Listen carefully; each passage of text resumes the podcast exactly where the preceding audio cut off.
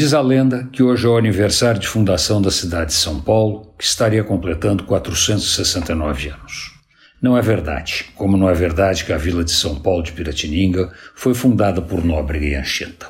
O primeiro, no dia 25 de janeiro, estava na região de Tu, seguindo o caminho do Peabiru, e o segundo estava em Piratininga, mas ainda não era padre.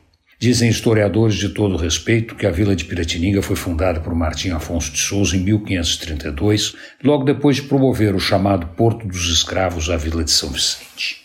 A povoação ficava em algum lugar entre o Tamanduateí e o Tietê, mas como teve existência efêmera, não há notícias de sua localização.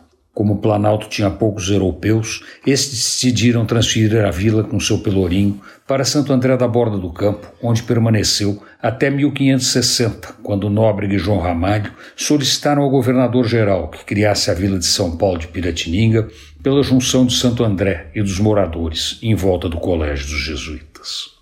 Mendissá criou a nova vila no local do Colégio dos Jesuítas e os moradores de Santo André da Borda do Campo se mudaram para lá, levando com eles o Pelourinho, que oficializava as vilas portuguesas, dando início à vila de São Paulo de Piratininga.